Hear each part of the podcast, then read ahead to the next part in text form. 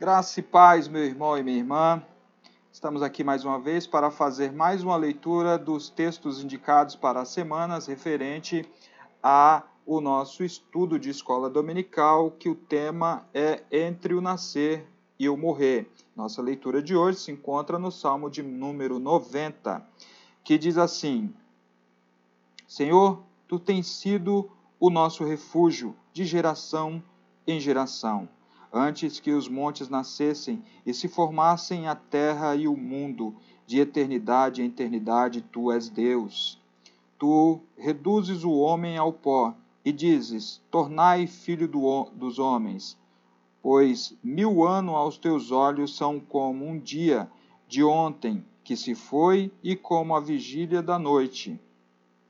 Tu os arrastas na torrente, são como um sono como a relva que floresce de madrugada. De madrugada viceja e floresce, a tarde murcha e seca, pois somos consumidos pela tua ira e pelo teu furor conturbados. Diante de ti pusestes as nossas iniquidades e sob a luz do teu rosto os nossos pecados ocultos, pois todos os nossos dias se passam na tua ira. Acabam-se os nossos anos, como um breve pensamento. Os dias da nossa vida sobem a setenta anos, ou, em havendo vigor, oitenta. Neste caso, o melhor deles é canseira e enfado, porque tudo passa rapidamente e nós voamos. Quem conhece o poder da tua ira e a tua, a tua cólera, segundo o temor que te é devido, ensina-nos a contar os nossos dias para que alcancemos coração sábio. Volta-te, Senhor, até quando? Tem compaixão dos teus servos, sacia-nos de manhã com a tua benignidade, para que cantemos de júbilo e nos alegremos todos os nossos dias.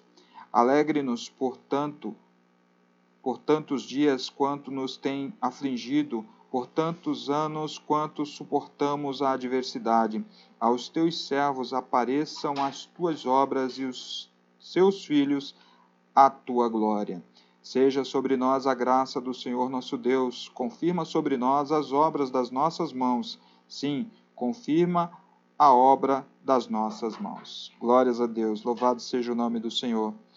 É, é interessante porque o salmista ele vem chamando a atenção de um tempo difícil e de o tempo de vida que ele tem na terra. Né? Nós sabemos que o homem, no princípio, vivia muitos anos, um dos homens que viveu mais tempo aí viveu quase mil anos, e é, Deus foi reduzindo o tempo de vida dos homens, porque os homens só maquinavam mal, só praticavam maldade, o Senhor teve que reduzir, em alguns tempos o Senhor teve que é, eliminar parte da humanidade, deixando uma outra pessoa para continuar a raça humana por causa da maldade do coração dos homens.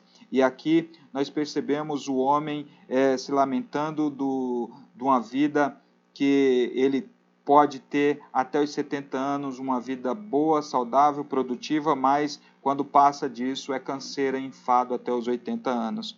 Então, nós percebemos o homem reconhecendo aí as suas limitações e a sua dependência de Deus para a continuidade da sua vida.